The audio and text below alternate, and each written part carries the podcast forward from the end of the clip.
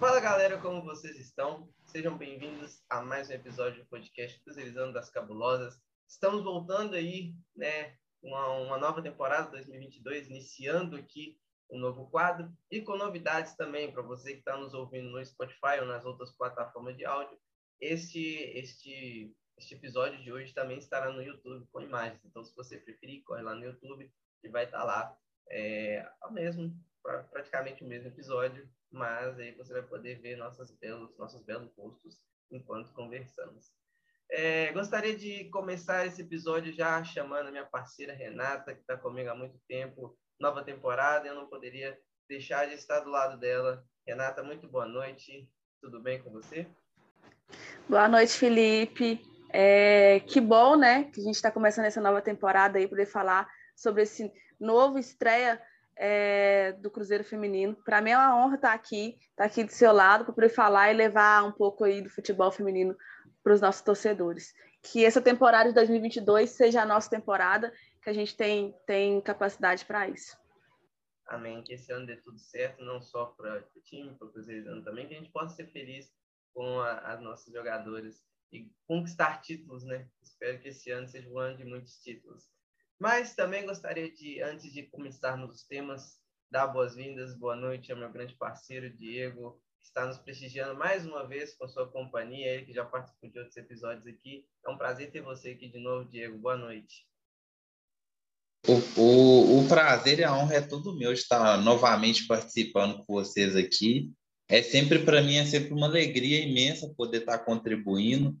É, além de da gente tá aí cobrindo futebol feminino, faça chuva, faça sol, Betim, Venda Nova, Contagem, Belo Horizonte. É, são amigos que né, tenho a honra de ter amizade de vocês aí também. Então, mais uma vez, muito feliz de estar aqui. Espero voltar mais vezes. Espero continuar aí junto e vamos que vamos, que 2022 seja só sucesso. As perspectivas são boas, né? Acontecendo umas coisinhas no meio do caminho aí, mas a gente tenta pensar positivo sempre. É, a gente vai entrar nesse assunto aí dessas coisinhas no meio do caminho que aconteceram, mas é, dados feitas as apresentações, né? Vamos partir para os temas e aí agora a gente vai começar com as bombas, porque não é nem não chegou nem no terceiro mês de 2022, a gente já tem tanta novidade, tanta, tantas coisas mudando. É, é um, um caminho aí que a gente está vendo que vai ser até um pouco longo, né? A gente vê as mudanças da SAF, enfim. Um tema de cada vez, eu gostaria de perguntar para vocês o que vocês acharam da reestruturação do time, né? Toda a questão do, né, da, das novas jogadoras que chegaram, das que permaneceram, das que foram até cogitadas aqui, das que não vieram, talvez também, se vocês quiserem falar. É, dê a opinião de vocês sobre o time que está sendo montado, o que vocês esperam desse time das cabulosas. Olha, as perspectivas são boas, né? É, num, a montagem de, da equipe esse ano, ela privilegiou uma, uma média de idade mais alta, né? A gente tem uma média aí das atletas que chegaram de 32 anos, né? É diferente do que vinha acontecendo nos anos anteriores, uma reivindicação antiga nossa também. Se a gente tem que ser justo, né? No primeiro ano não era algo tão nítido, até eu acho que por falta de conhecimento nosso mesmo, que a gente não acompanhava tanto a modalidade, mas a gente percebeu nos anos subsequentes que equipes mais experientes elas tendem a fazer campanhas melhores, né? Então, a perspectiva com as atletas que chegaram são boas, atletas que vieram sendo destaques nos seus clubes. Eu até na matéria que eu fiz para o Diário, é, a gente percebe pelo perfil das contratações, são atletas que não necessariamente foram destaques recentemente, mas que em algum momento da carreira ou durante algum período tiveram um bom desempenho, foram fundamentais na campanha das suas equipes. E algumas aí já até mostraram né, no primeiro jogo contra o Grêmio que, que chegam para acrescentar. Rita Bob, assim, eu acho que, não sei se vocês vão concordar comigo, mas chegou muito bem, finalizou bem ali, fez uma dobradinha muito boa. Vanessa jogou bem também. As atletas que chegaram, de certa forma, potencializaram o desempenho dela. Então, as perspectivas são boas. É, só acho que a gente tem que, a gente não, né? O Cruzeiro tem que pensar em aumentar o elenco, porque é um elenco muito reduzido, são 23 atletas. E por uma competição grande, longa, como é o Campeonato Brasileiro, a gente vai precisar de mais jogadoras, porque sempre o cansaço bate, vai ter lesão, a gente não vai conseguir contar sempre com as mesmas jogadoras. E se o objetivo de fato é não ficar só na primeira fase, aí sim que precisa do elenco maior ainda.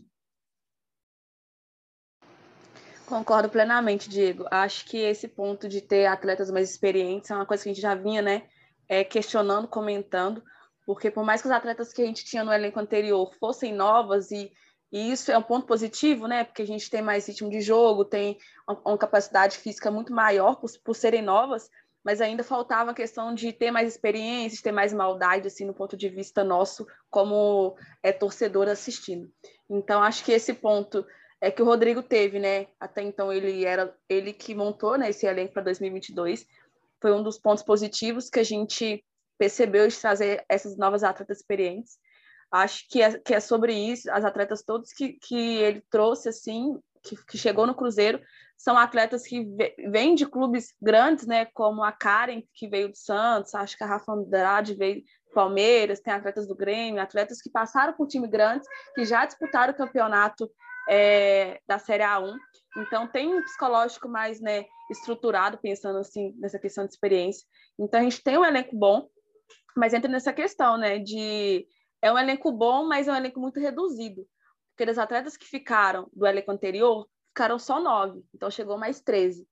Então a gente tem 23 atletas, 23 atletas no total, mas que ainda é um desfalque muito grande, porque ocorrem lesões, pode ocorrer, né? A gente está nessa variante de Covid, de gripe, que isso também pode atrapalhar muito essa questão de ter é, suplentes, né? De, de atletas relacionados. Então, nesse sentido, a gente tem que pensar futuramente.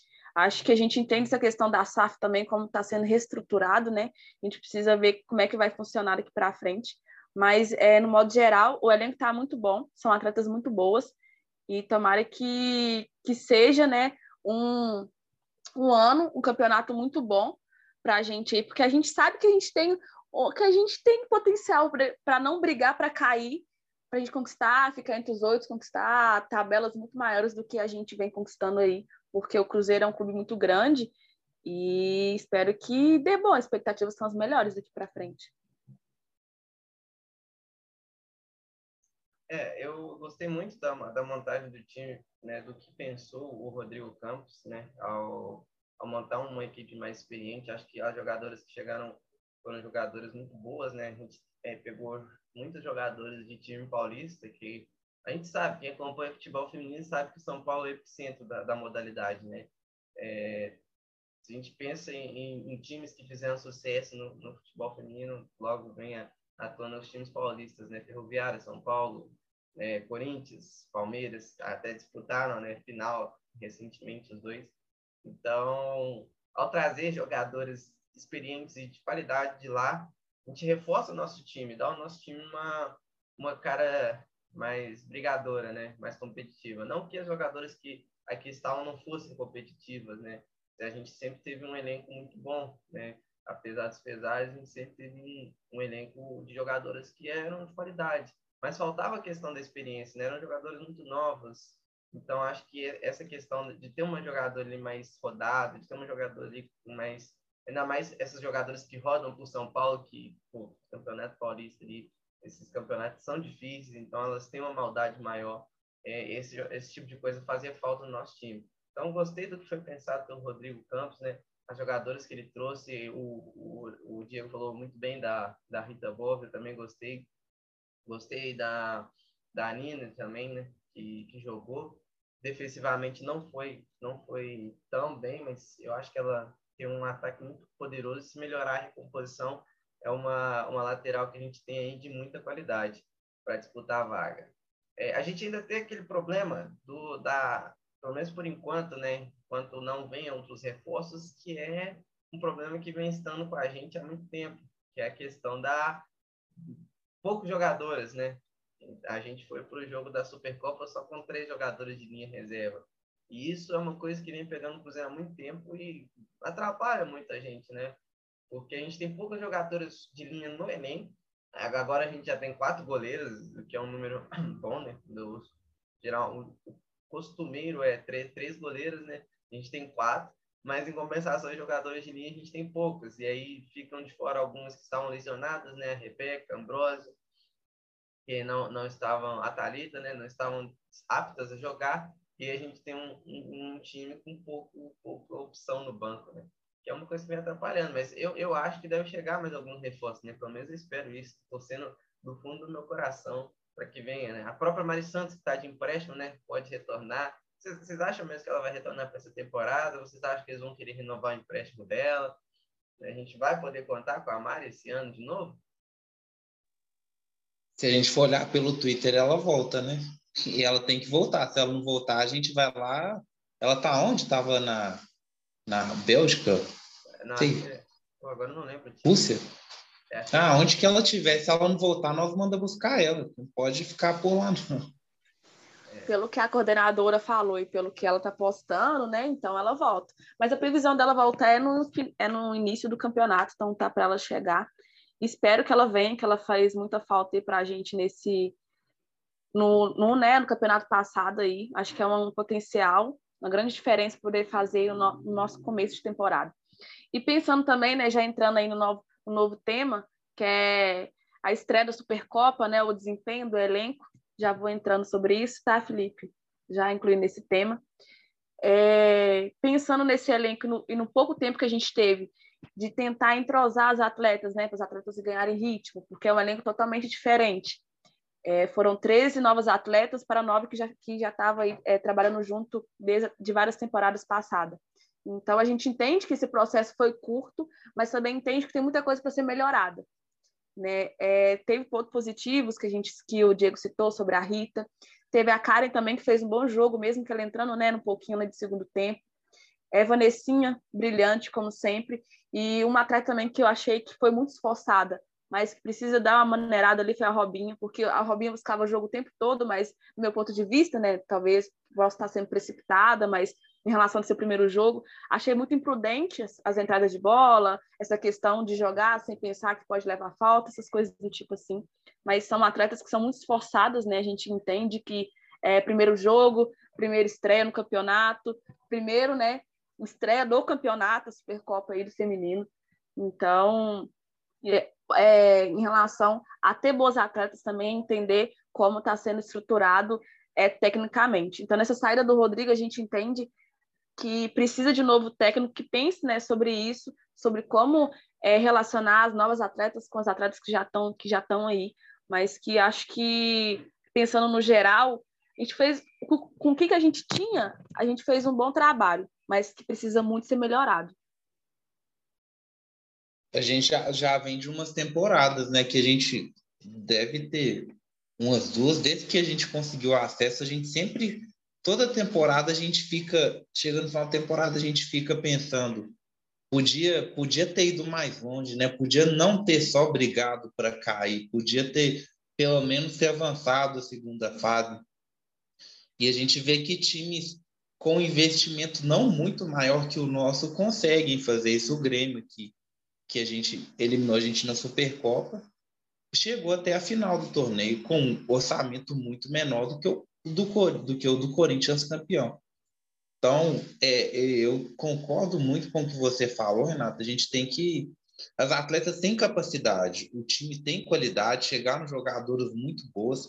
É, eu queria falar aqui da Joyce também. Eu acho que ela, assim, entrou bem na zaga. Eu fiquei com medo pelo fato dela ser mais nova, ter chegado, né? Meio que não sei. A gente não sabe exatamente quando que chegou, porque né? Provavelmente estava treinando já no começo desse começo da temporada, mas ela chegou muito bem na zaga e eu acho que o ponto alto é a estatura. Ela é, ela, ela é muito alta para a média do futebol feminino. E aí eu torço muito para que o próximo técnico que venha resolva esse nosso problema da bola aérea, porque o Cruzeiro tem problemas crônicos que já vem de muito tempo e a gente está bola aérea dentro da dentro da nossa zaga é um, é um assim, é um Deus nos acuda. A gente sabe que ela vai, onde que vai parar a gente não sabe. Então tem que ajeitar muita coisa. Eu acho que o jogo na Supercopa serviu para mostrar isso, que tem coisa que precisa melhorar, tem coisa que foi boa, que dá para tirar proveito, tem que aperfeiçoar, e tem coisa que realmente tem que, tem que repensar, tem que repensar. Sobre o técnico, a gente vai falar mais para frente, né? Mais para frente, mais sobre o técnico. Mas o elenco foi montado pelo Rodrigo. Será que o novo técnico que vai vir aí vai seguir a mesma metodologia? Né? Então, acho que a estreia no Supercopa serviu para isso aí.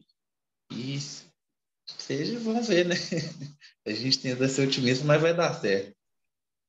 Eu, espero que, que, o técnico que venha, a técnica que venha, tenha assistido o jogo da Supercopa, viu? Para já chegar aí, já, já tendo uma ideia do que, que ele vai fazer. É, eu concordo com o que vocês disseram. Eu acho assim que, entrando no, no negócio que o Diego falou, é, a Joyce é uma boa defensora, mas eu acho que pela falta de entrosamento do time, a defesa ali foi o ponto fraco do time naquele jogo contra o Grêmio. O, o ataque também não, não, foi, não foi tão efetivo, né? Senão a gente teria feito um gol, mas eu acho que a defesa... É, Felipe, só, só, te, só vou complementar um pouquinho aqui em relação a essa, dessa questão da, da nossa área defensiva. Isso é uma questão que está vindo de vários jogos, né? Se parar para pensar. Acho que a gente tem essa falha muito grande que o, quem tomar a frente disso precisa pensar na nossa área defensiva, porque a Joyce tem uma estrutura muito boa, né? É, fisicamente, vem aí, jogou no Ipatinga, fez um bom campeonato, só que chega ali, ela, né, parece que que tá meio que sozinha, alguém precisa ajudar ela, então a gente é muito instável nessa área defensiva, assim, então é um ponto que a gente precisa pensar também, né, que já vem aí é de, de vários pontos negativos de outras temporadas também. É, eu, eu até cheguei a citar, eu acho que a Joyce, se eu não me engano, ela jogou pelo mesmo lado da Nini, né? acho que ela jogou pela direita, corrija se eu estiver errado, mas eu lembro dela ter jogado pela direita. Foi dela... pela direita mesmo. E, e, apesar dela ser uma boa zagueira, a Nini, quando avançava, deixava um espaço muito grande. Então, elas começaram a forçar essa, essa ida pelo lado esquerdo do time do Grêmio, o que sobrecarregou, acredito, a Joyce, né? Então, é, como eu falei, a Aline é muito boa ofensivamente, agrega muito ofensivamente, mas falta melhorar um pouco a recomposição. E isso eu estou falando pelo meu, meu primeiro ponto de vista, né? Meu primeiro, eu vi só o primeiro jogo, não sei como é de fato. Não sei se, se isso foi pelo falta de entrosamento, pela falta de ritmo, não sei o porquê. Mas, é...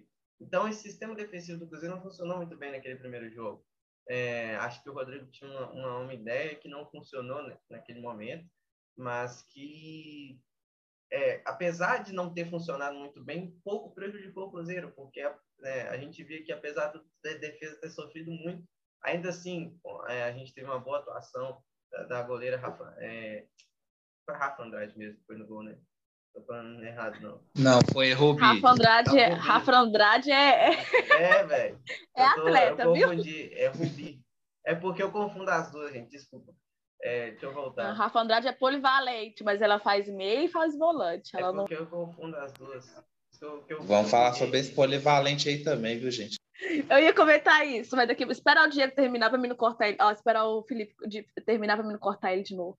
É, Rubi. Eu tenho que parar de confundir as duas. Mas, enfim, é... a, a, gente teve uma boa atuação da, da goleira Rubi, né, que, que, que salvou quando precisou, foi bem segura, mas e foi vazado duas vezes, e aí eu acho que entra na questão defensiva. Tanto que o segundo gol vem de um pênalti, né? Que sai ali de uma jogada trabalhada do Grêmio, onde a defesa dorme ali no, no, no, no momento e, e acaba, acaba o pênalti ocorrendo. Então, acho que eu, o ponto negativo, o ponto baixo do time foi aquela, aquele sistema defensivo. Acho que ainda falta muito entrosamento para o time, né? o ataque poderia ter funcionado muito melhor se os jogadores fossem mais coordenados, né? Eu digo não coordenado em questão de técnica, ambas tinham, todas tinham técnica, mas às vezes faltava um aproximar mais, fazer uma jogada mais trabalhada com a outra, e eu senti falta disso ali no ataque, né? De uma construção melhor. A gente teve muitas boas chegadas, chute fora da área, né? Então, acho que faltou um pouco disso, mas acho que um primeiro jogo tá bom, né? A gente tinha que ver o que a gente tinha que ver, a gente viu. Ainda bato na tecla do que está faltando. É, é, é, Questão de atletas, a gente tem que trazer mais atletas. Acho que é o treinador que está para vir ainda, ainda pega, ainda vai ter um pouco de sorte, porque ele ainda tem um, uma gama de jogadores que ele pode trazer, já que o nosso time é, é muito muito pequena, né? A gente não tem muitos jogadores, então acho que ele pode trazer mais uns cinco reforços aí, no mínimo que ele confie, que ele pode, que ele possa, que ele goste e que ele ache que o Cruzeiro tem a condição de trazer. Então, acho que seria muito mais difícil se ele já tivesse um elenco extenso já e tivesse que jogar com esse elenco, né? Porque o elenco foi pensado por um treinador, mas aí chega um outro agora e ele teria que trabalhar com esse elenco. Mas é, é esperar para ver, né? O fato é que eu gostei, eu, apesar dos pesares, eu não, não, não desgostei do jogo que fizeram na Supercopa. Triste pela eliminação, mas a gente conseguiu ver muitas coisas ali, tanto negativa quanto positiva, o que dá para a gente uma margem para pensar como vai ser o ano, né? Dessa, nessa nova temporada do Cruzeiro. Ô Felipe, eu vou, eu vou discordar de você. Eu acho que cinco ainda é pouco. eu acho que tem que ser mais. Eu acho que tem que ser mais, porque é, cinco, se a gente pensar a longo prazo, né, a gente foi com quatro jogadoras de linha no jogo contra o Grêmio. Se tem um surto de. É só três aí. Se, se tem um surto de Covid, acontece alguma coisa, é, de vão pôr que a gente teria oito de linha aí, né? Teve alguns que não foram. Se cinco tá fora, a gente corre risco de ter três de novo. É. E eu acho que precisa ter mais, porque tem a questão do cansaço também, né? É, você falou do meio campo aí, eu lembrei do jogo que assim, chegou o um momento que nosso meio de campo inexistia no jogo. É uma coisa que tem que, tem que ser pensado também, porque a gente não pode perder o meio de campo assim. Quando você perde o meio de campo, tanto a construção das jogadas ofensivas, quanto você fazer a parte defensiva fica muito difícil. Se perde o meio, aí acontece o que aconteceu no jogo. Foi a Luane que estava indo pelo lado esquerdo do Grêmio e ela, assim, ela estava voando ali. Chegou uma hora que conseguiram ajustar a marcação, mas ela estava ela tava chegando muito. É, é, são essas coisas, né, que a gente, a gente vê no jogo assim, é que nem você falou. É, são coisas que, pelo menos para isso, o jogo serviu. Claro que a gente queria ter chegado até a final, ser campeão e tudo, mas tem que tirar aprendizado, né? Não adianta também perder e a gente chegar no jogo de estreia do brasileiro e cometer os mesmos erros. A gente espera que seja diferente. É, e, assim, tem questão das jogadoras polivalentes, que o Rodrigo falou, que, assim, o elenco com 23 atletas jogadoras polivalentes. Gente, com todo respeito ao Rodrigo, né? Todo mundo que montou o elenco, a Bárbara também, mas é, é, assim, elas são polivalentes, mas elas não são duas, né, pô? Então, é, chega uma hora que não dá, ela pode fazer várias funções, mas ela continua sendo só uma, e na hora que cansar, na hora que machucar, vai fazer como? Mas eu vou deixar para Renata dissertar mais sobre isso, porque ela tá, tá animada para falar. Não, só vou complementar mesmo, porque entra nessa ideia, né?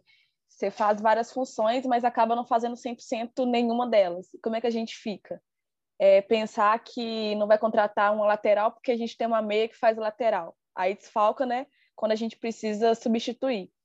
Então, acho que a gente tem que ter, sim, atletas que fazem várias funções, mas a gente precisa ter atletas que fazem aquela função, entende? Ok, a gente tem, a gente tem quatro zagas, é, tem um atleta que faz, é, como se for, é volante e zaga.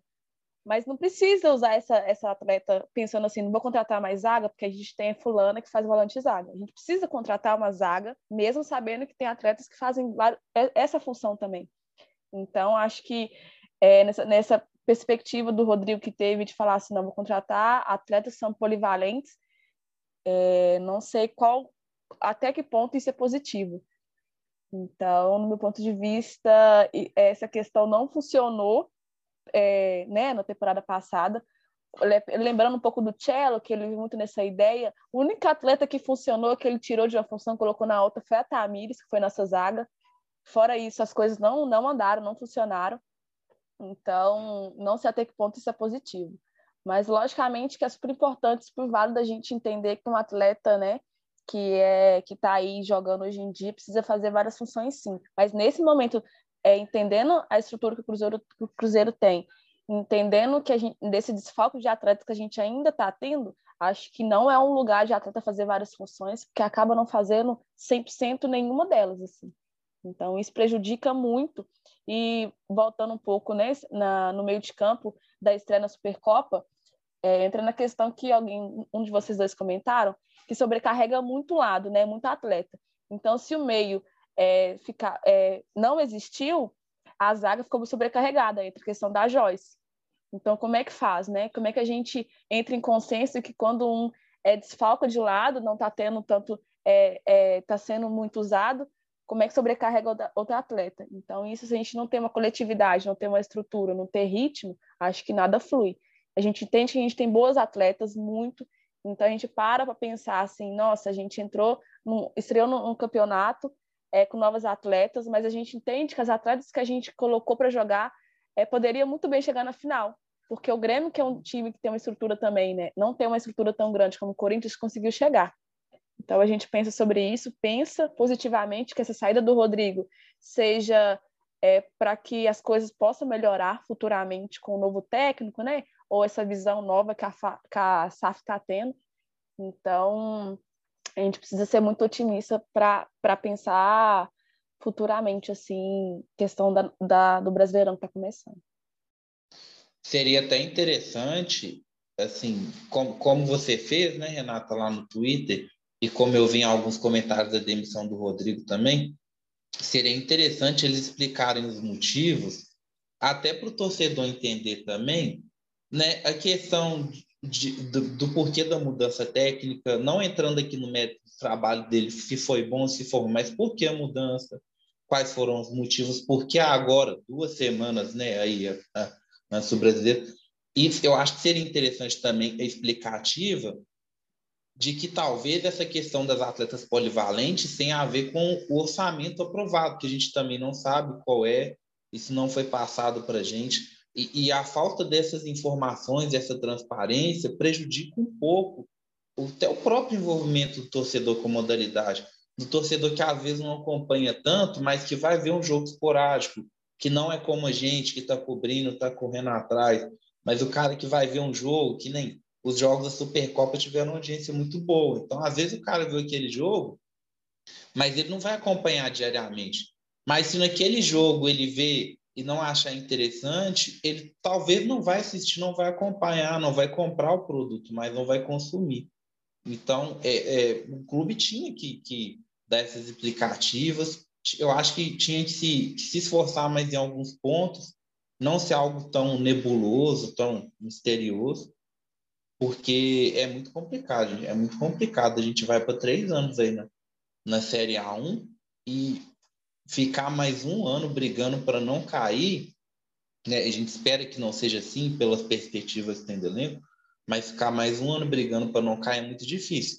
E como a gente já falou aqui, o elenco montado até aqui tem qualidade para isso, mas precisa de mais atletas, que o novo técnico que vem venha com essa visão também, né? E, e, e que dê certo. É, eu, eu, eu concordo, né? Eu acho que essa, essa falta de, de, de transparência, assim, até acho que eu posso dizer, né, a falta de, de informar mais as coisas é, é negativo para o clube, né?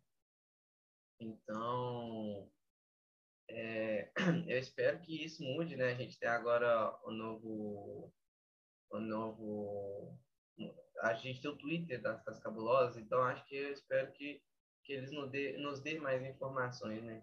A partir de agora. Mas a Renata entrou num um tópico aí que agora eu já vou puxar, que é o próximo tema, que é, e você também falou um pouco, Diego, que é a questão do Rodrigo, né?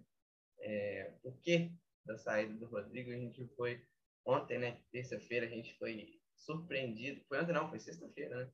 Sexta-feira, é, a gente foi surpreendido pela, pela saída do técnico, né, que até então parecia ter o respaldo da, diretoria, da comissão, e até do torcedor mesmo, né? O Rodrigo não, não fez um, um trabalho ruim, mas optou a SAF por descontinuar o trabalho dele.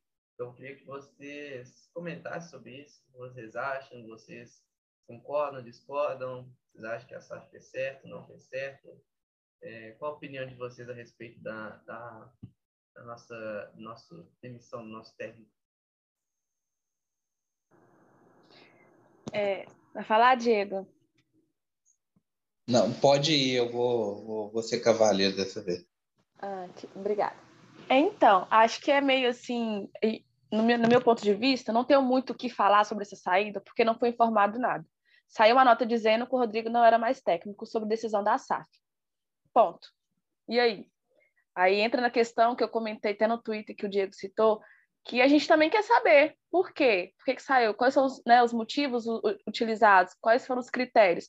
Porque a gente entende que a, que a SAF está passando né, por uma reformalização, que está mudando, mas por quê? É, um, é para um olhar futuro no feminino positivamente? A gente quer saber também, porque se for, a gente está tá super concordando, a gente está aí sendo otimista, é, poder entender que isso é um processo, mas que, foi, mas que é um processo que seja positivo para o feminino, a gente tá, também está aqui poder apoiar. Mas ficou muito no ar. O Rodrigo não foi, não teve uma temporada ruim no Cruzeiro. Logicamente que teve os pontos negativos, que, que foram em jogos decisivos que não vieram com resultados positivos que a gente estava esperando. Mas também não, é, mas também não teve uma temporada ruim em relação a olhando, né, é, em questão de estatística, de pontuação, de gols, né, de a gente perder ou não. Ele não fez uma, uma, uma, temporada ruim. Então fica esse questionamento, né? Por que, que saiu? Por que, que qual foram os critérios utilizados? Mas também olhando, né, no contexto, no contexto geral, talvez não, não tenha sido é, de uma forma negativa ele ter saído, sabe? Então, é, fica muito no ar e muito subjetiva essa saída do Cruzeiro. Essa saída do Rodrigo do Cruzeiro feminino como técnico. É positivo? É negativo? Como é que fica isso? No nosso olhar, a gente deixa no ar. A gente tem, a gente supõe várias, vários motivos por ter, por ele ter saído, mas a gente nunca não sabe ao certo qual foi esse motivo. Então, pegou todo mundo de surpresa. Eu não estava esperando realmente, porque ele que montou o elenco todo para jogar essa temporada de 2022. Mas se tem um motivo, a gente quer saber, assim, sobre essa relação da saída do Rodrigo. É engraçado que saiu o vídeo de manhã, né, do, do, do, treinamento, e de tarde a gente, ele no vídeo, inclusive, de tarde a gente já não tinha mais técnico. É, é muito é, é, essa questão de, de, da informação ser muito fechada incomoda muito, sabe? Incomoda muito. A gente, é, o, o clube, ele tem que pensar no torcedor geral que consome. Nesse ponto é muito parecido com o masculino. Não é todo mundo que consome o masculino ou o feminino que acompanha diariamente. Quem acompanha diariamente, faz a cobertura, no caso do feminino, é a gente. O cara que é o torcedor comum, ele talvez vai ver do feminino um jogo, vai ver resultado, vai ver alguma coisa que o clube postar.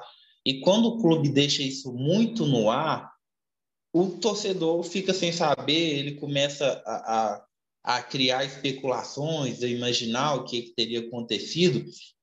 Você falou aí do, do Rodrigo, os números do Rodrigo são bons ele não, ele, ele teve oito vitórias e quatro derrotas, teve um aproveitamento, segundo que ele mesmo postou no Twitter dele, de 66%, tanto no Campeonato Brasileiro quanto no, no Campeonato Mineiro Feminino.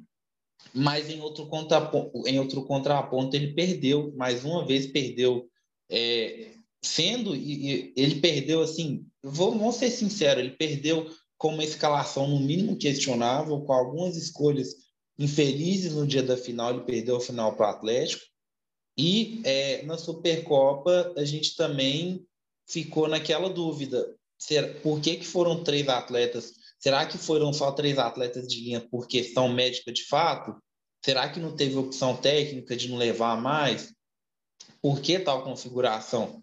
Então, é, ele, ele, apesar do aproveitamento, tem pontos questionáveis. Mas quando não tem transparência do clube, quando o clube não explica, a gente fica a gente fica se questionando para saber o porquê, né? Por que, que foi tomada essa decisão? Foi em questão financeira? Foi em questão de metodologia? Isso tem a ver com a questão da unificação dos vários departamentos que existem dentro do clube. Hoje mesmo o Cruzeiro, hoje mesmo o Cruzeiro soltou no Twitter que teve uma reunião do diretor do departamento de futebol com a equipe feminina. Será que isso tem a ver também com a questão do, do da demissão do Rodrigo? Será que talvez o Rodrigo recebeu outras propostas e não achou interessante continuar no Cruzeiro pelo que foi proposto para ele? Né? A gente fica com essas perguntas. Se acontecer isso também, por que, que ele fez toda uma pré-temporada, montou uma equipe com base na metodologia que ele utilizar, para a gente chegar duas semanas antes do brasileiro, para não ter técnico? E aí vai entrar todo o trâmite que no futebol feminino geralmente não se contrata no meio de temporada aqui no Brasil. Não é igual ao masculino, que o mercado ele continua girando. No, no feminino, geralmente as contratações são feitas em massa final e começo de temporada, e é esse, esse movimento, dificilmente você tem contratações grandes, mudanças no meio da temporada, assim. A gente fica aqui sem entender. É, eu, eu pessoalmente acho que é, apesar de, de, críticas né, pontuais ao trabalho dele, eu acho que não tinha motivo para essa demissão dele assim, mas a gente não sabe o motivo.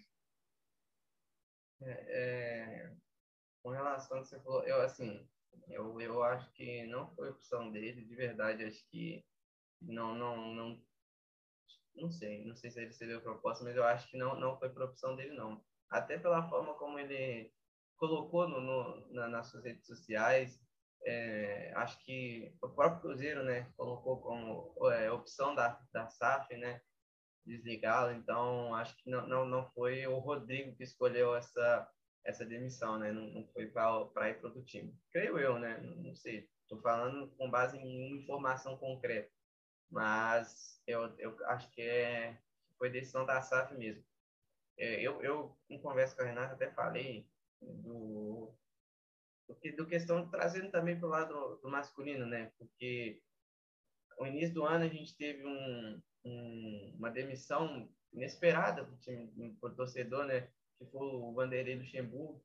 Ele, a SAF chegou e não quis que ele continuasse o trabalho dele aqui, né? E aí a gente, a maior parte dos torcedores sem entender muito por quê, né? Afinal ele fez um trabalho pelo menos qualificado a ponto de nos manter na, na, na, na primeira divisão, né?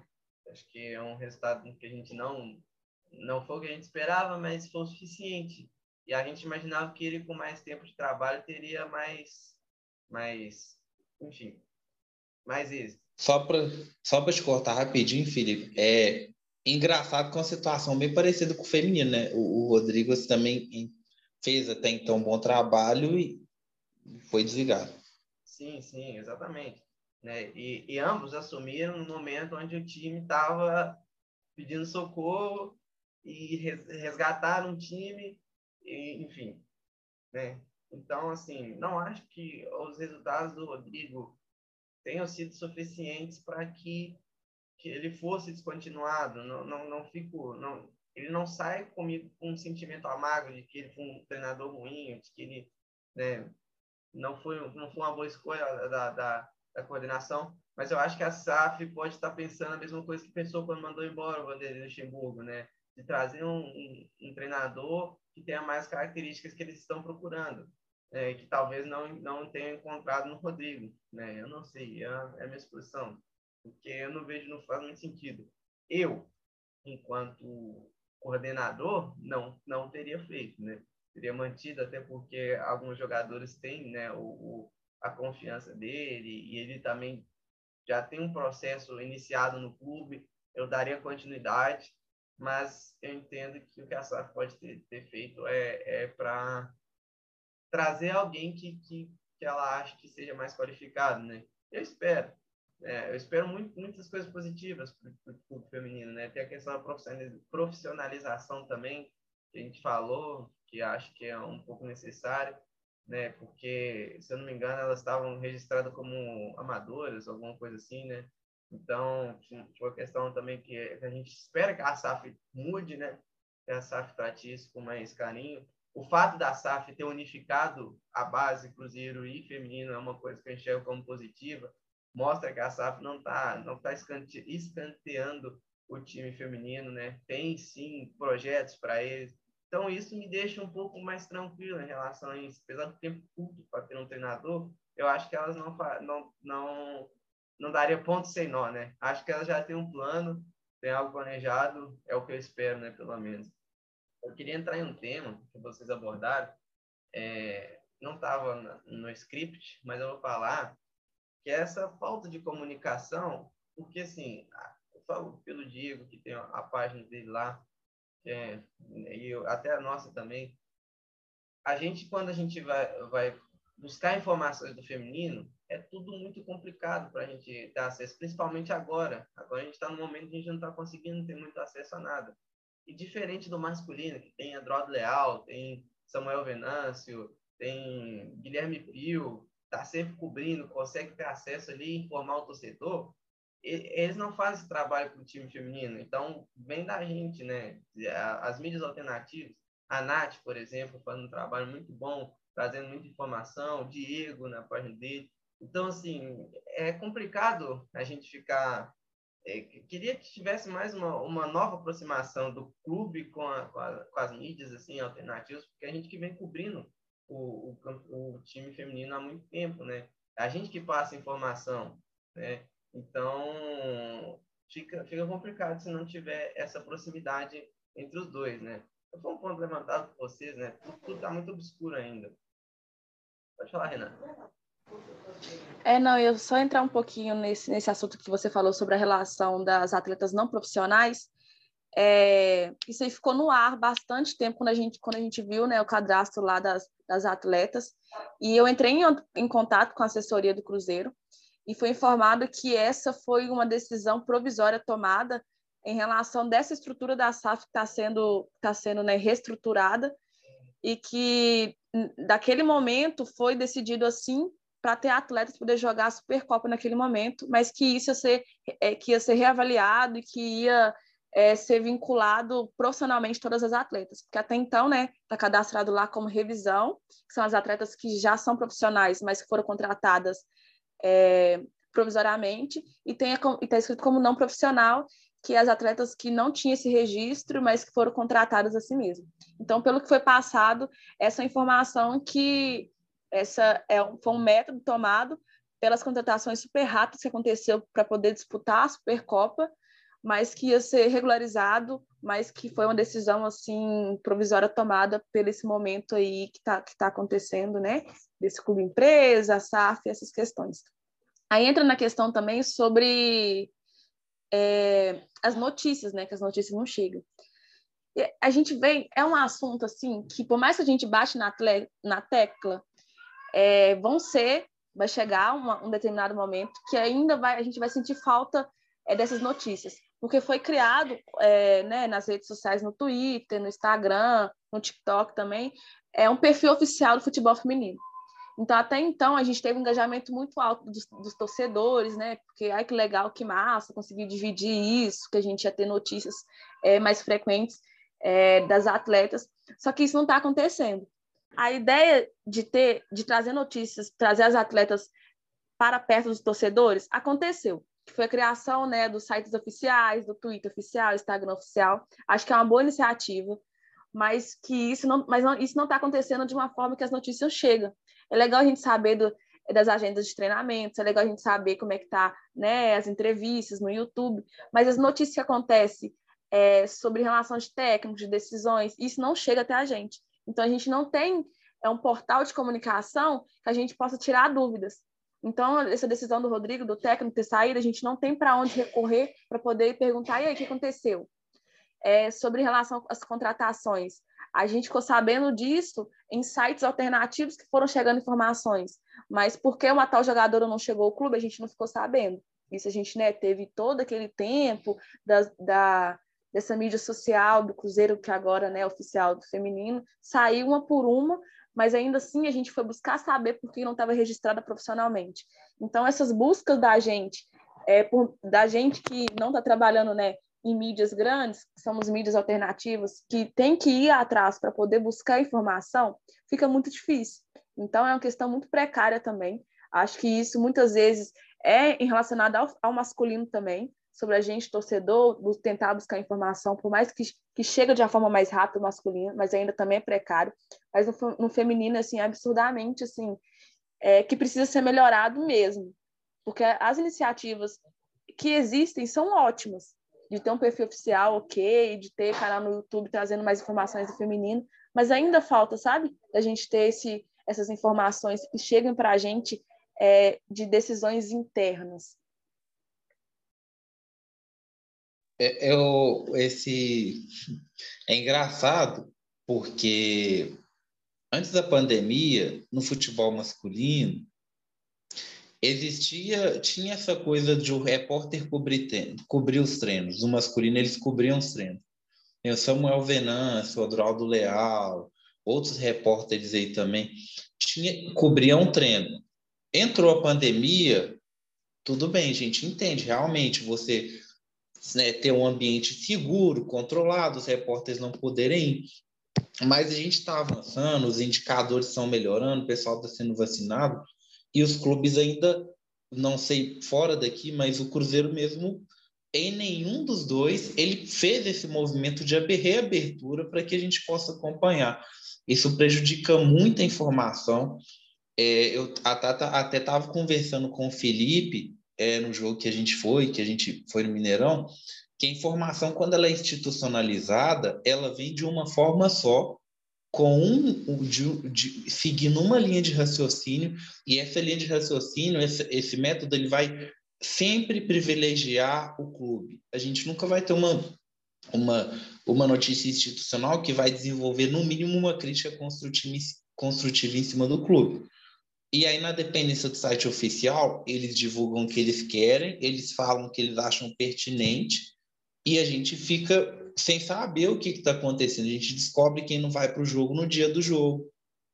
A gente e eles colocam ah, tá no departamento médico.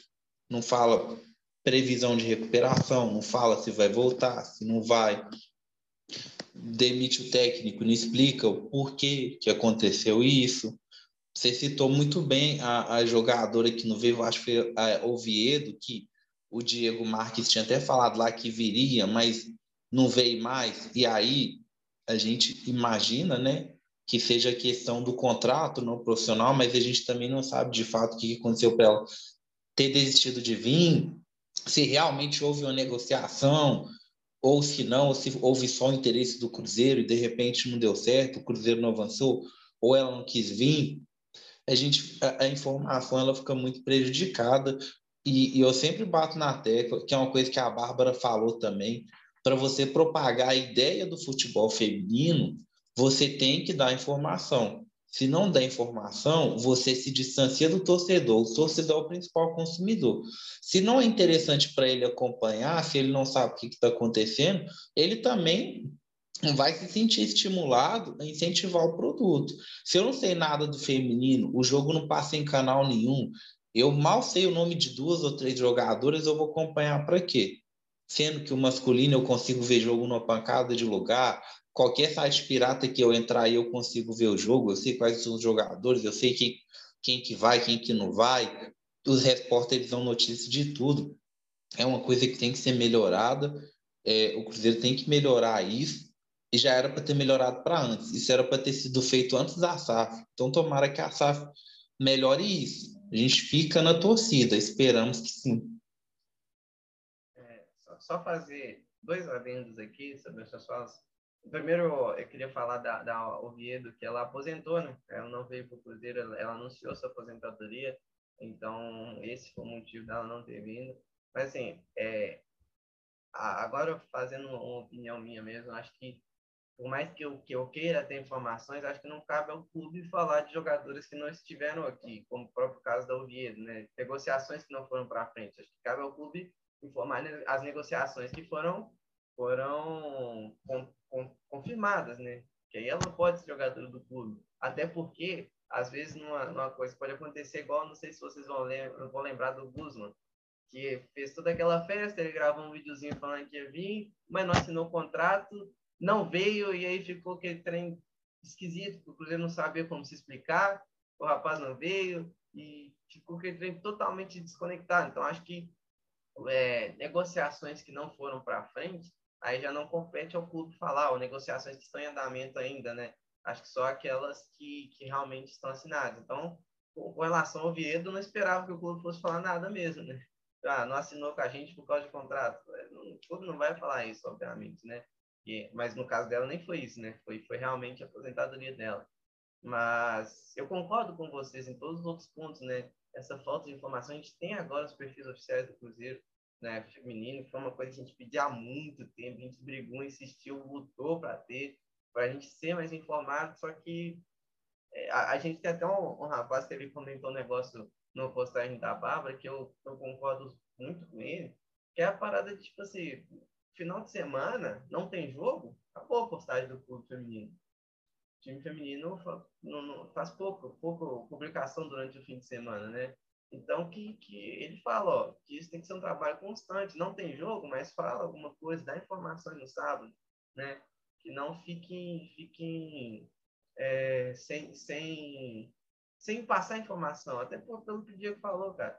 A informação vai levar as pessoas a quererem acompanhar o futebol feminino, né? Se você coloca isso para mais pessoas, se você compartilha isso de forma mais, mais abrangente, você chama público. Pô, Cruzeiro Feminino criou o Twitter, é, pessoal explodiu, cara, no mesmo dia, assim, um monte de gente né, indo lá, seguindo a página para ter informação, um monte de gente querendo, mas a gente for ter é, é, informações tão poucas assim e tal, fica difícil. O pessoal fica, fica meio, meio desanimado, né? A gente não, não, não tem como falar outra coisa. Desanima, o pessoal desanima mesmo de acompanhar a modalidade.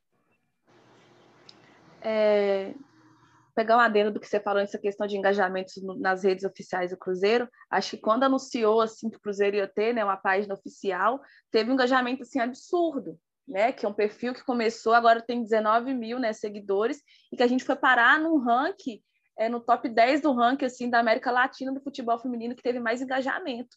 Então, a gente tem pessoas que querem saber. Então, quando a informação chega, fica mais fácil de vender o produto, né? Falando comercialmente, assim, de passar informações, Cruzeiro Feminino é, de Minas Gerais tem essa potencialidade de passar informações, de dar engajamento tem torcedores e sim, sim que quer participar, quer ficar por dentro mais sobre o futebol feminino, porque se a gente se só a gente que está cobrindo né, o futebol feminino, só a gente que está por dentro do futebol feminino, acaba que a gente entra numa bolha, a gente não consegue expandir para outras pessoas que não têm acesso.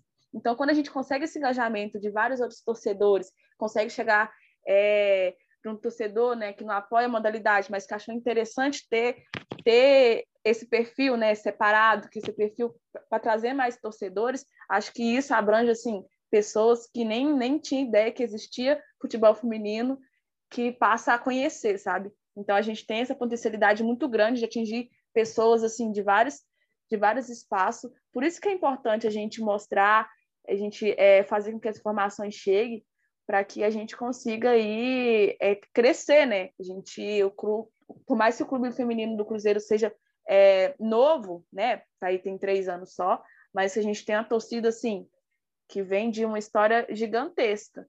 Então acho super necessário a gente ter essa troca aí com os torcedores, sim. E promove e, e promove também a representatividade, né? Porque o futebol ele, ele é um ele, o futebol no geral ele é um meio ainda extremamente machista mas quando você coloca mulheres em local de protagonismo no espaço onde elas vão ter protagonismo você gera uma representação na torcida quando estava tendo quando estava né antes da pandemia quando tinham os jogos no com torcida normal era o inverso a maioria das torcedoras eram mulheres e elas iam e torciam. Então, é, é, até quebra esse estereótipo do cara falar, ah, a mulher não gosta de futebol, gosta. Como o homem gosta, então, é, é, um, é um gosto mútuo. E se o clube incentiva, ele traz para perto dele esse público também. Né? Poderia promover ações consórcio, incluindo tanto a equipe masculina quanto a feminina. Poderia convidar, né? faz um sorteio de sócios específicos para estar tá acompanhando o treino, para receber produto oficial, para conhecer os jogadores, os jogadores, leva na Toca 2. são ações que dá para fazer, que aproximam a torcida e que faz jogar junto. A gente pega outros, a gente pega outros clubes aí que investem mais, o Corinthians mesmo tem ações de marketing, é, e tem a promoção da ideia, mas tudo pode ser feito. Né? A, a, nossa crítica aqui ela é sempre construtiva. Então, a gente espera muito e a gente fala no sentido de que o, o clube tem como fazer isso e seria muito bom até financeiramente. Vale ressaltar aqui que pô, a gente estava lá na final do Mineiro, o tanto de gente que a gente viu lá, acho que até surpreendeu muita gente. Né? A gente viu um público muito bom na final do Mineiro porque aquela final foi promovida, a galera né, instigou o pessoal aí. Até no, no, nos jogos que estavam ocorrendo em Betim, tinha uma torcida bacana lá. A gente via, né? Não era exorbitante torcedor, obviamente, né? Até porque o local não permite. Mas tinha torcida lá. Então, o clube tem que promover isso, porque para chamar torcedor, espero eu estar tá, num dia vendo o time feminino poder jogar com a torcida que teve para a final de Palmeiras e Corinthians, aquilo lá foi, foi lindo, cara. Foi lindo.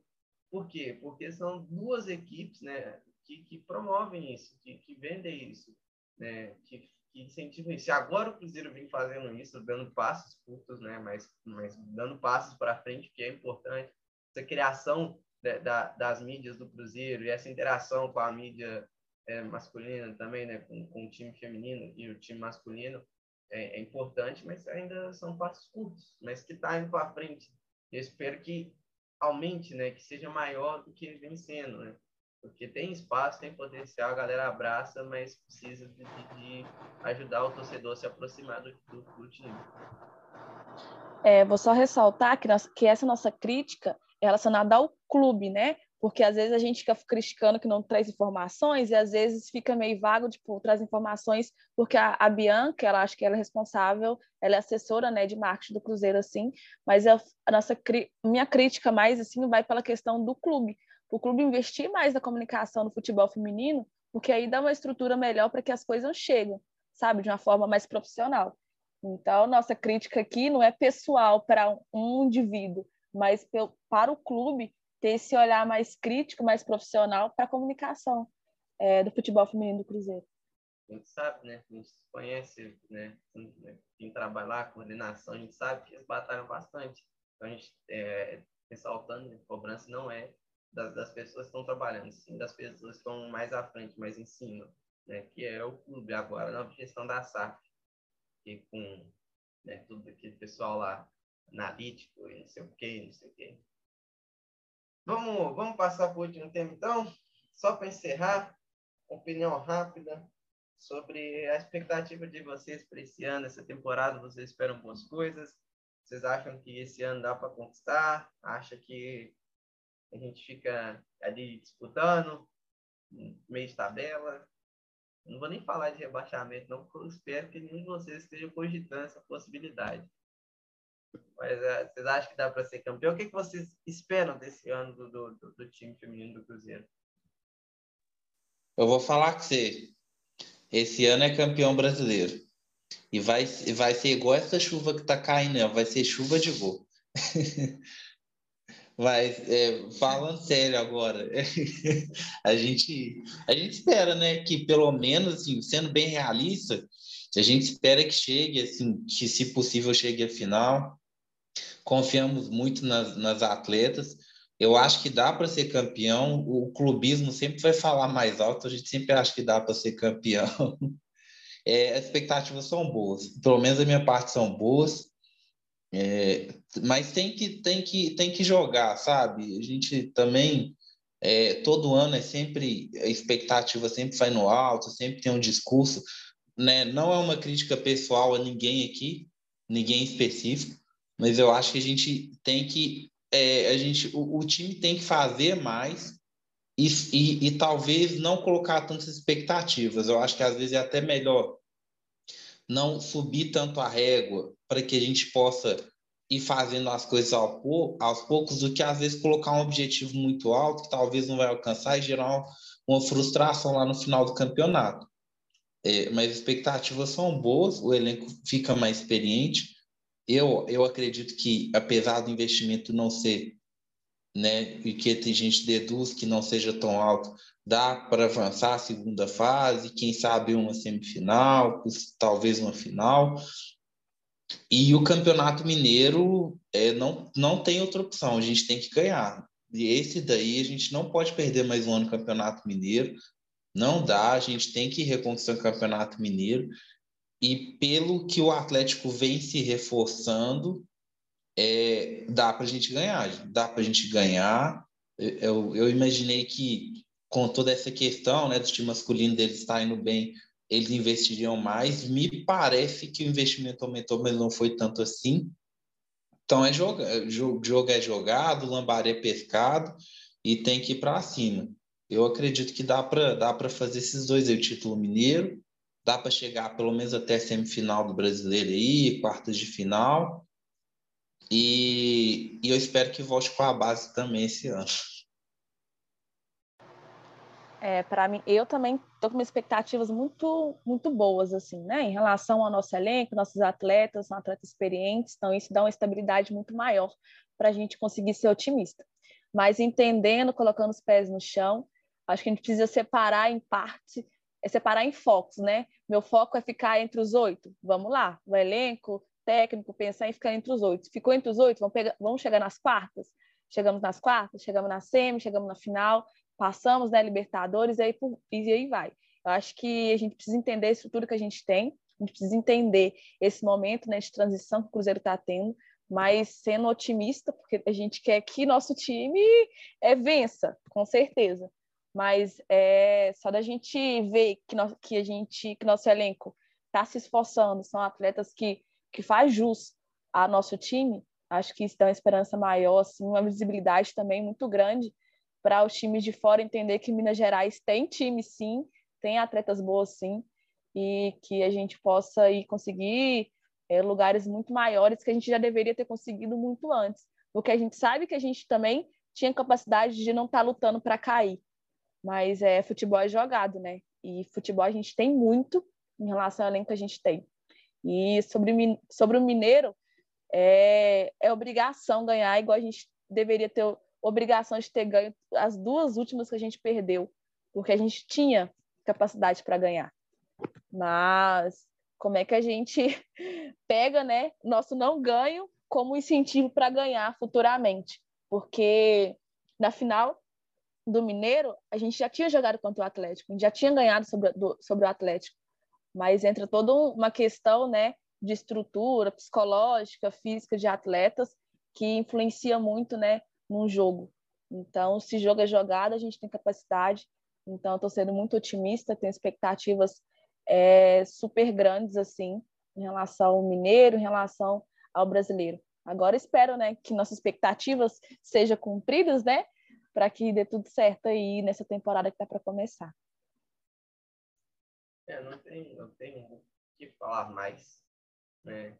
Esperar, a expectativa é de um, um ano melhor, diferente dos outros dois.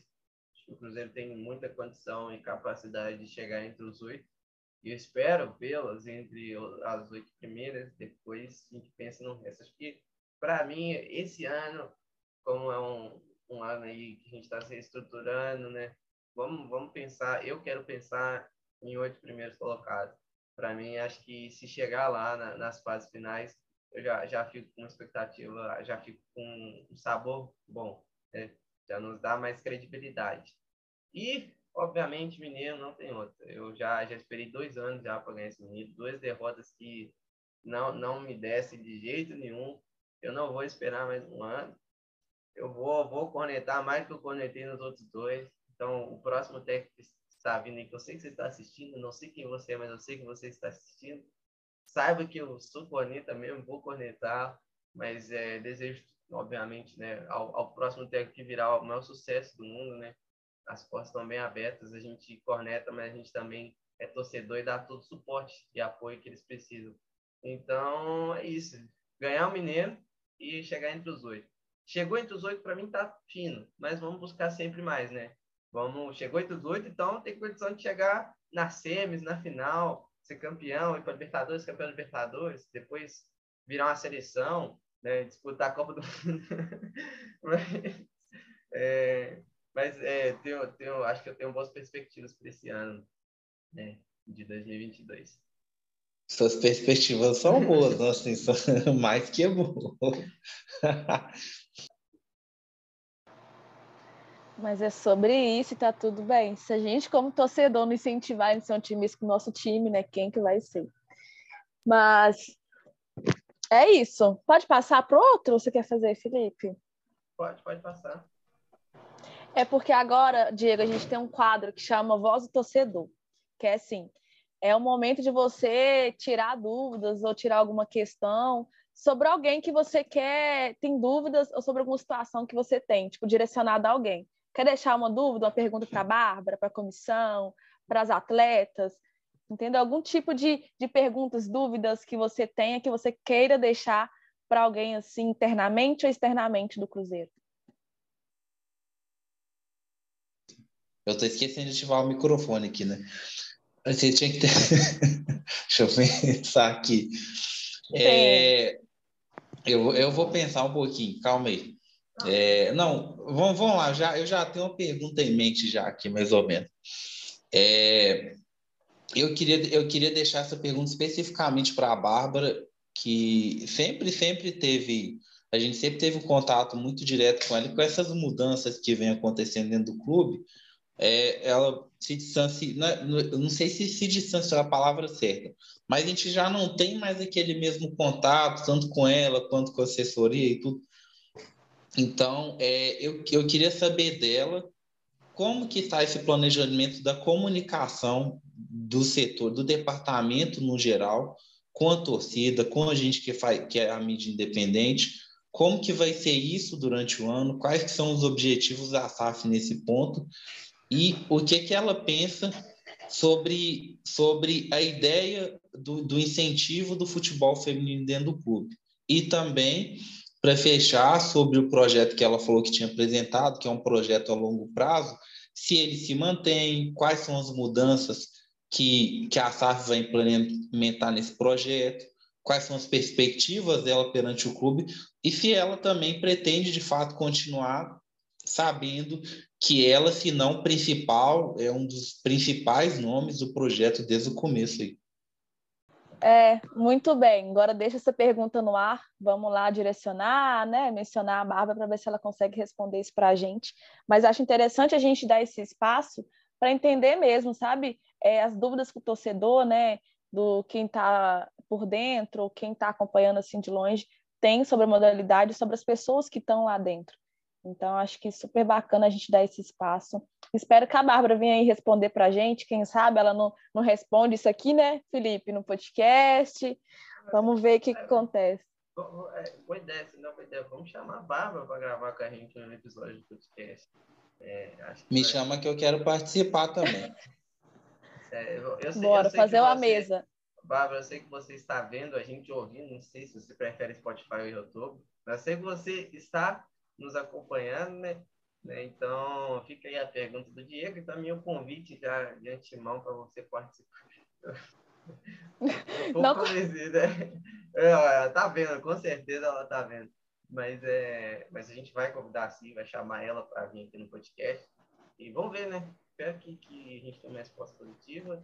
E aí a gente fica, né, nessa pergunta do Diego. Acho que é uma pergunta que não, não não está só na cabeça dele, mas acho que de muitos torcedores, inclusive na minha. Falo por mim que, que eu achei a pergunta dele muito pertinente. Então é isso. Vocês têm mais alguma coisa a acrescentar? Mais alguma é... coisa que falar? Ah, não, eu só ia falar sobre a pergunta mesmo, é porque, assim, a gente fica na dúvida com certas coisas, né? Sempre, sempre foi um espaço, enfim, a gente sempre teve essa comunicação de forma mais fluida e mudou, então, é, eu imagino que, como vocês falaram, é uma dúvida nossa, e eu imagino que seja de muita gente que acompanha a modalidade e dos torcedores que, de alguma uhum. forma, consomem o produto. Mas então é isso, galera. Muito obrigado a todos vocês que nos acompanharam até aqui, que chegaram até aqui. Muito obrigado. Um agradecimento mais do que especial, Diego, por ter nos, nos ajudado, né? nos presenteado com sua presença aqui no nosso podcast. Um cara eu, pô, eu já falei, já falei de novo, admiro demais, sou super fã. A página dele inspirou a Cruzeirizando falar de futebol feminino. Então, né, muito obrigado, Diego, por tudo, né? Por tudo que você faz pelo futebol e também por, pela sua, sua disponibilidade para estar sempre aqui quando a gente te chama. Ah, nós estamos aí. Eu, eu que admiro vocês. A gente, a gente aprende, né? A vida, a vida. Eu estava pensando esses dias sobre isso. A vida é uma caminhada e às vezes a gente não tem, às vezes a gente não tem noção de que a gente está aqui de passagem. A vida é uma caminhada, ela é uma passagem, ela é curta, muito mais do que o que a gente imagina que ela seja. E o que vale a pena são esses momentos, são a gente conhecer pessoas como vocês, que, que assim, em todos os aspectos acrescentam na nossa vida. Eu sou muito feliz de, de poder estar aqui contribuindo com vocês de alguma forma. É, não, não, a gente é sempre muito crítico com nós mesmos, né? Eu não acho que eu faço tanto assim, não. Mas quando, quando a gente recebe elogio, a gente fica feliz, né? Então, muito obrigado. Para mim é uma honra. Pode me chamar 50 vezes aí, que eu vou vir 50 vezes. E quem, quem for, quem estiver assistindo, gente, acompanhe o futebol feminino, valorizem a modalidade. A gente precisa muito disso, a modalidade precisa muito de todo mundo tá? E segue aí, segue o Cruzeirizando, que o conteúdo deles aqui é bom demais da conta. É, o Felipe e a Renata é a dupla dinâmica. E sigam também a gente lá no Futebol Feminino Celeste, eu também escrevo no Diário Celeste. E vamos, vamos para. Ah, e segue o perfil oficial do clube também, viu, gente? Isso é importante. Muito importante. Segue lá também, né? ele falou aí as páginas dele. Segue o perfil pessoal também dele. Muito bom também. É, Renata, muito obrigado por estar aqui comigo mais uma vez. Muito obrigado pela sua presença, ilustre presença, minha companheira de podcast. É, faça suas despedidas aí para a galera. Eu que agradeço, Felipe, por estar aqui mais uma vez. Obrigada, Diego, por essa disponibilidade. Eu acho importante quando a gente se reúne para poder conversar sobre futebol e conversar sobre futebol feminino dá muito mais né, espaço e visibilidade para a gente poder conseguir levar esses diálogos à frente. Então, essa troca aqui é super importante.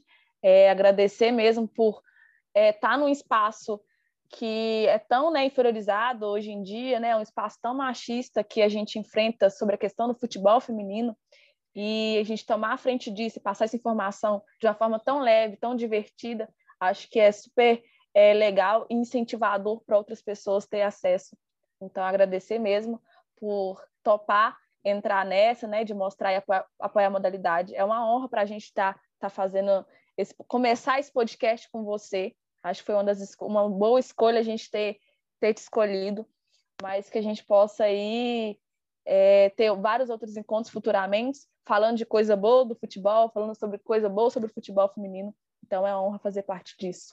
Mas então é isso, galera. Muito obrigado a todos vocês que nos acompanharam até aqui, que chegaram até aqui. Muito obrigado um agradecimento mais do que especial, Diego, por ter nos, nos, ajudado, né? Nos presenteado com sua presença aqui no nosso podcast. Um cara que eu, pô, eu já falei, já falei de novo, admiro demais, sou super fã. A página dele inspirou a Cruzeirizando falar de futebol feminino. Então, né?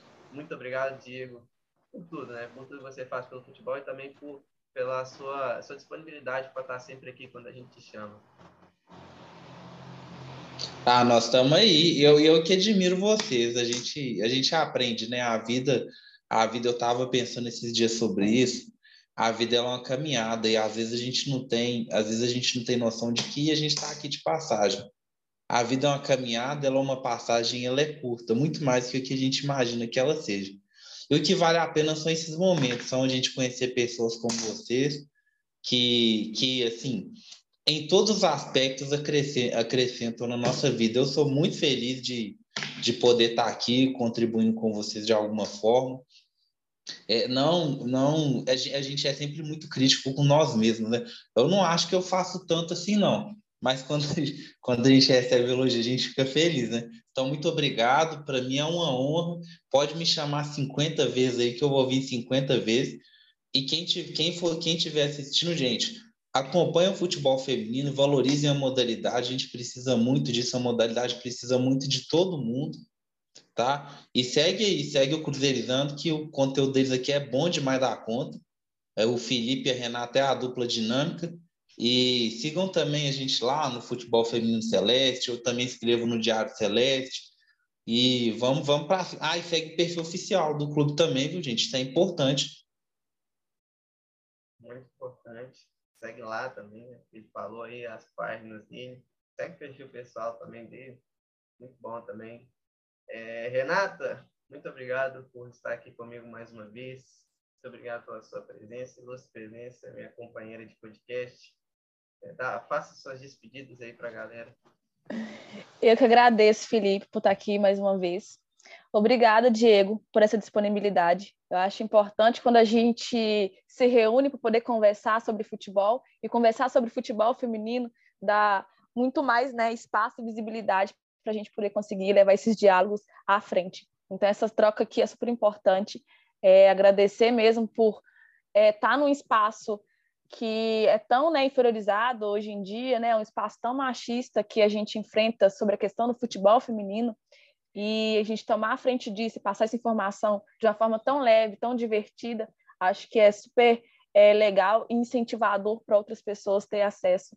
Então, agradecer mesmo por topar entrar nessa, né, de mostrar e apoiar, apoiar a modalidade. É uma honra para a gente estar tá, tá fazendo esse, começar esse podcast com você. Acho que foi uma, das, uma boa escolha a gente ter, ter te escolhido, mas que a gente possa aí é, ter vários outros encontros futuramente, falando de coisa boa do futebol, falando sobre coisa boa sobre o futebol feminino.